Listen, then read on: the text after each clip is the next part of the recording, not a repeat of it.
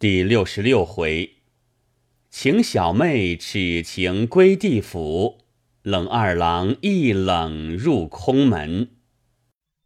话说鲍二家的打他一下子，笑道：“原有些真的，叫你又编了这混话，越发没了捆儿。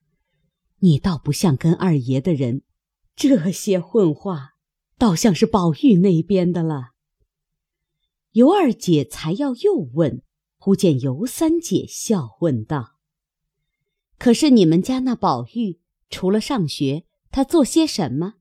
星儿笑道：“姨娘别问他，说起来姨娘也未必信。他长了这么大，独他没有上过正经学堂。我们家从祖宗直到二爷，谁不是寒窗十载？偏他不喜欢读书，老太太的宝贝。”老爷先还管，如今也不敢管了，成天这疯疯癫癫的，说的话人也不懂，干的事儿人也不知。外头人人看着好清俊模样，心里自然是聪明的，谁知是外清而内浊，见了人一句话也没有。所有的好处虽没上过学，倒难为他认得几个字儿，每日也不习文，也不学武。又怕见人，只爱在丫头群里闹。再者也没刚柔，有时见了我们，喜欢时没上没下，大家乱玩一阵；不喜欢各自走了，他也不理人。我们坐着卧着，见了他也不理，他也不责备，因此没人怕他，只管随便，都过得去。尤三姐笑道：“主子宽了。”你们又这样，严了又抱怨，可知难缠。尤二姐道：“我们看他倒好，原来这样，可惜了一个好胎子。”尤三姐道：“姐姐信他胡说，咱们也不是见过一面两面的，行事言谈吃喝，原有些女儿气。”那是只在里头惯了的。若说糊涂，哪仙儿糊涂？姐姐记得穿孝时，咱们同在一处。那日，正是和尚们进来绕关，咱们都在那里站着，他只站在头里挡着人。人说他不知礼，又没眼色。过后，他即悄悄地告诉咱们说：“姐姐不知道，我并不是没眼色。”像和尚们脏，恐怕气味熏了姐姐们。接着他吃茶，姐姐又要茶，那个老婆子就拿了他的碗道，他赶忙说：“我吃脏了的，另洗了再拿来。”这两件上，我冷眼看去，原来他在女孩子们前，不管怎样都过得去，只不大合外人的事。所以他们不知道。尤二姐听说，笑道：“依你说，你两个已是情投意合了，竟把你许了他，岂不好？”三姐见有星儿，不便说话，只低头嗑瓜子。星儿笑道。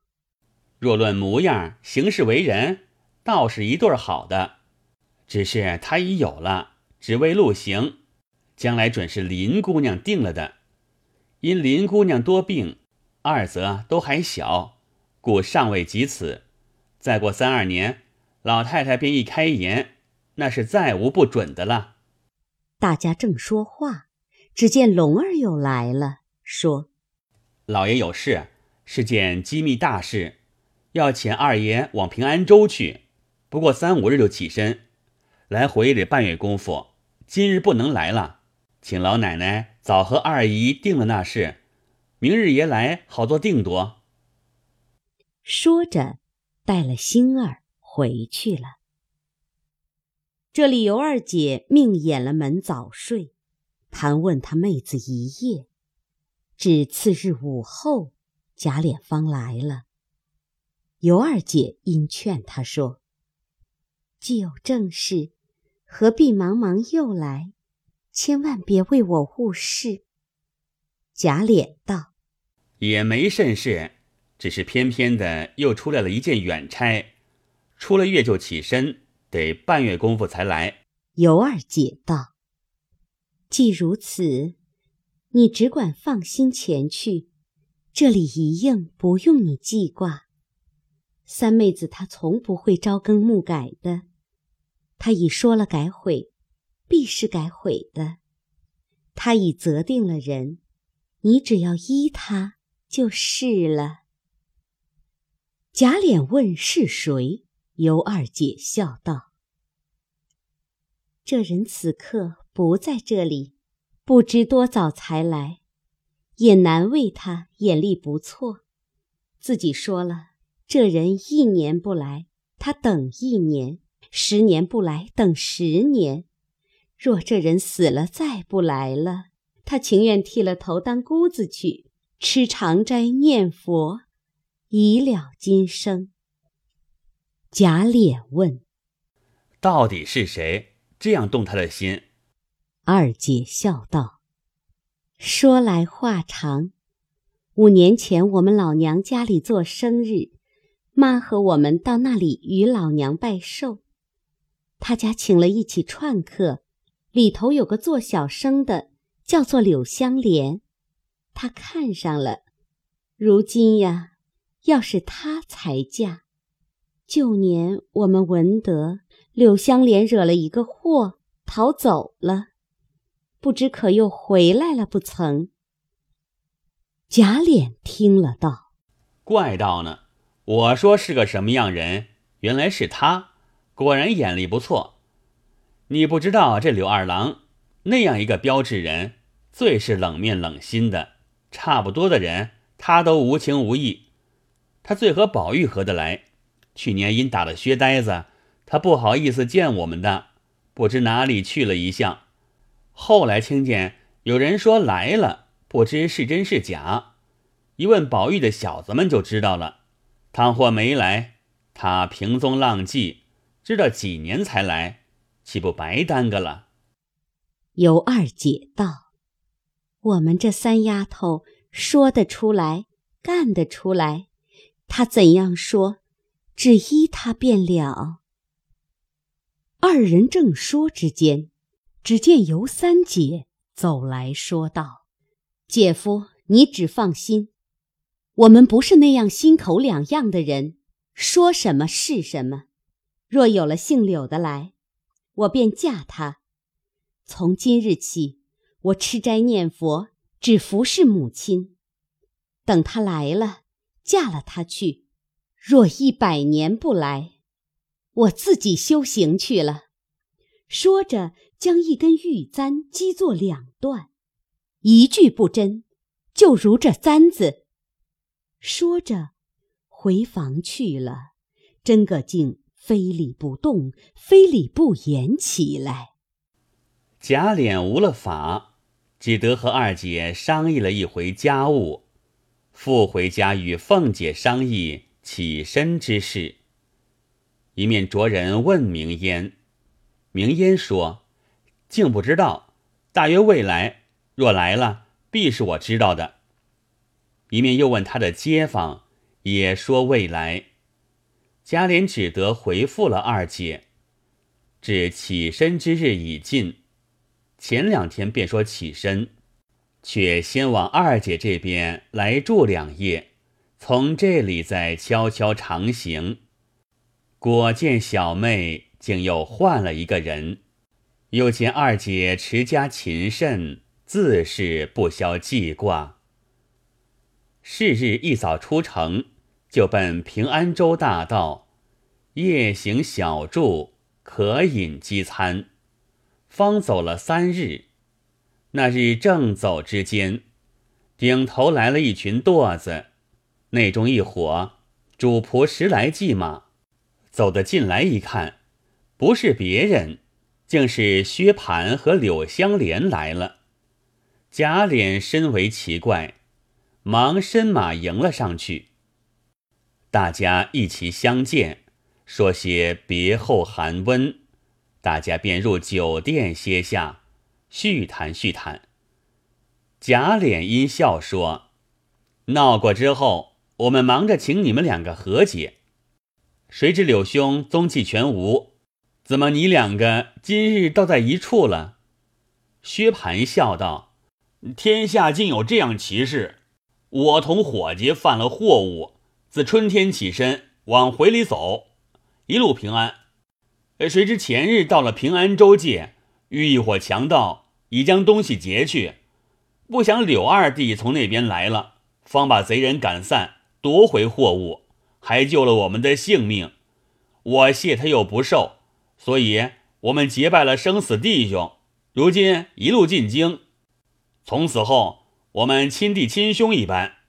到前面岔口上分路，他就分路往南二百里，有他一个姑妈，他去后望后望。我先进京去安置了我的事，然后给他寻一所宅子，寻一门好亲事，大家过起来。贾琏听了道：“原来如此，倒叫我们悬了几日心。”因又听到寻亲，又忙说道：“我正有一门好亲事，堪配二弟。”说着，便将自己娶尤氏，如今又要发嫁小姨一节说了出来，只不说尤三姐自责之语，又嘱薛蟠，且不可告诉家里，等生了儿子，自然是知道的。薛蟠听了大喜，说。早该如此，这都是舍表妹之过。香莲忙笑说：“你又忘情了，还不住口？”薛蟠忙止住不语，便说：“既是这等，这门亲事定要做的。”香莲道：“我本有愿，定要一个绝色的女子。如今既是贵坤重高义，顾不得许多了。”任凭裁夺，我无不从命。贾琏笑道：“如今口说无凭，等柳兄一见，便知我这内地的品貌是古今有一无二的了。”香莲听了大喜，说：“既如此说，等弟探过姑娘，不过月中就进京的，那时再定如何？”贾琏笑道。你我一言为定，只是我信不过柳兄。你乃是平宗浪迹，倘然焉至不归，岂不误了人家？须得留一定礼。香莲道：“大丈夫岂有失信之理？小弟素系寒贫，况且客中何能有定礼？”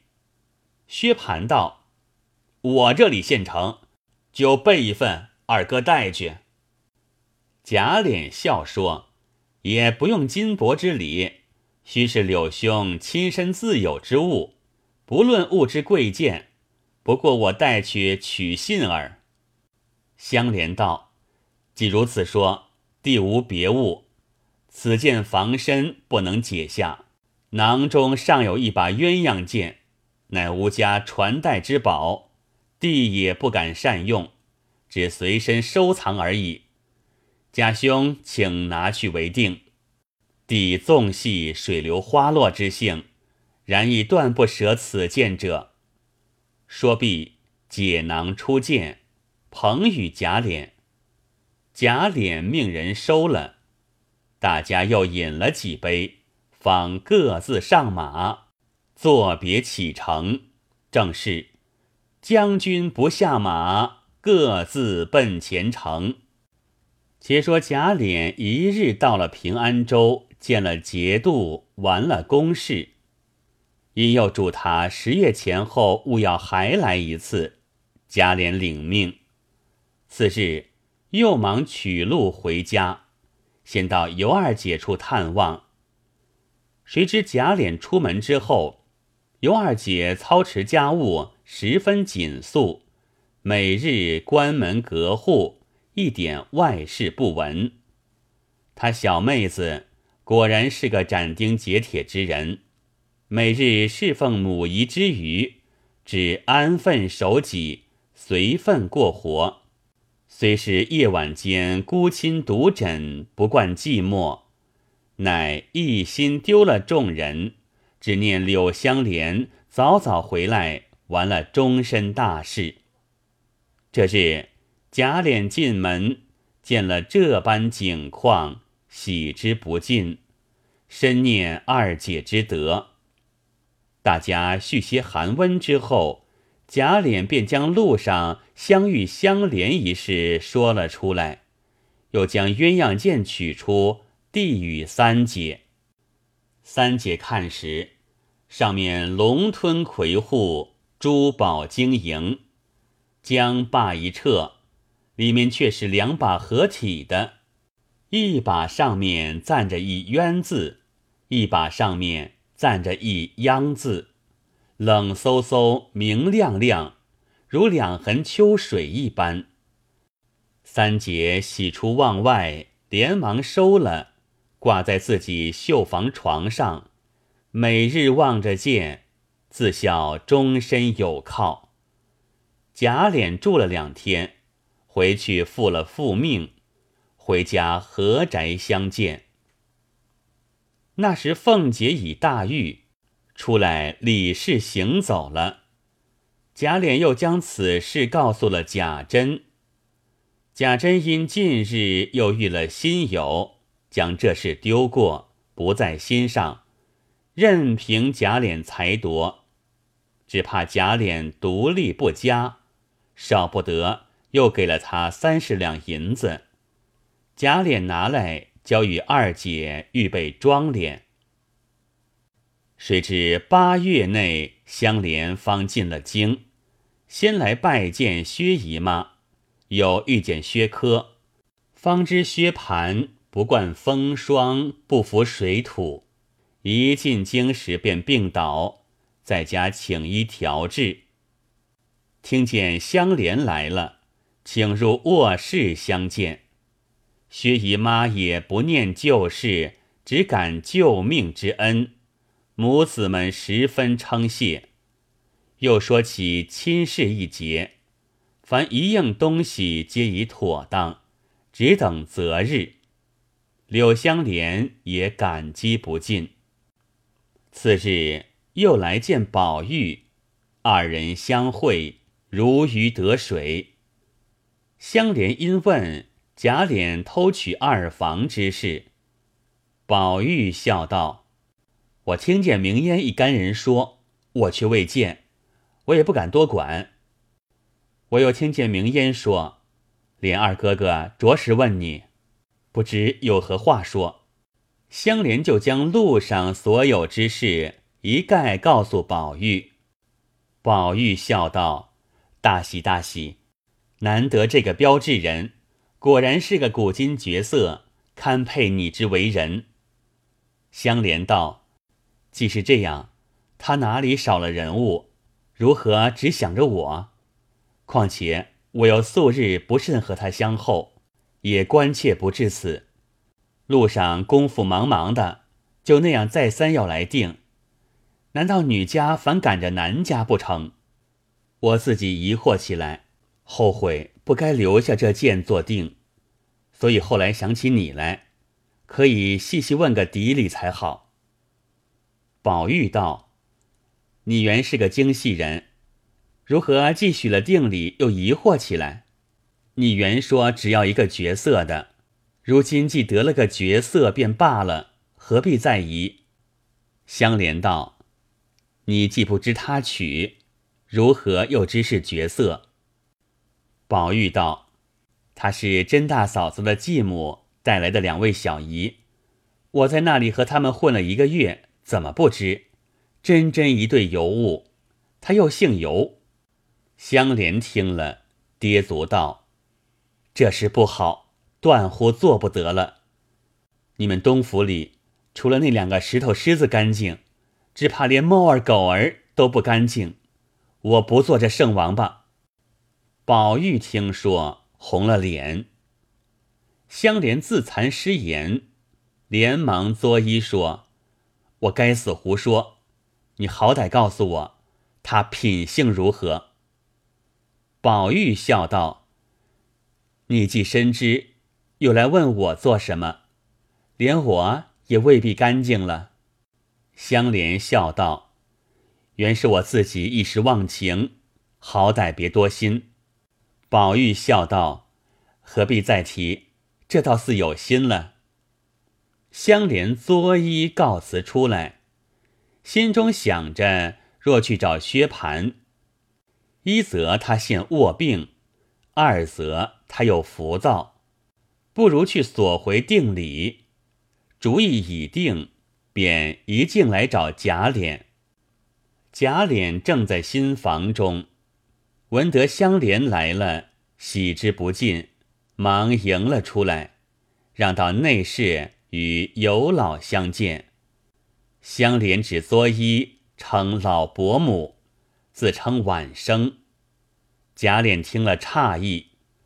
吃茶之间，香莲便说：“客中偶然忙促，谁知家姑母于四月间定了地父，师弟无言可回。若从了老兄，背了姑母，似非合理。若系金帛之定。”弟不敢索取，但此件系祖父所遗，请仍赐回为幸。贾琏听了，便不自在，回说：“定者定也，原怕反悔，所以为定。岂有婚姻之事出入随意的？还要斟酌。”香莲笑道：“虽如此说，弟愿领责领罚。”然此事断不敢从命，贾琏还要饶舌，香莲便起身说：“请兄外坐一叙，此处不便。”那尤三姐在房，明明听见，好容易等了他来，仅忽见反悔，便知他在贾府中得了消息，自然是嫌自己淫奔无耻之流。不屑为妻。今若容他出去和贾琏说退亲，料那贾琏必无法可处，自己岂不无趣？一听贾琏要同他出去，连忙摘下剑来，将一股雌风引在肘内，出来便说：“你们不必出去在意，还你的定礼。”一面泪如雨下，左手将剑并鞘送与相连，右手回肘只往向上一横，可怜揉碎桃花红满地，玉山倾倒再难扶。芳龄慧性渺渺冥冥，不知哪边去了。当下吓得众人急救不迭，尤老一面嚎哭，一面又骂香莲。贾琏忙揪住香莲，命人捆了送官。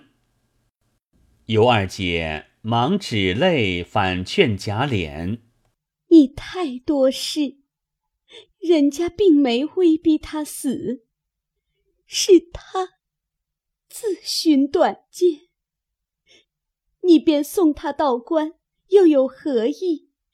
反觉生事出丑。不如放他去吧，岂不省事？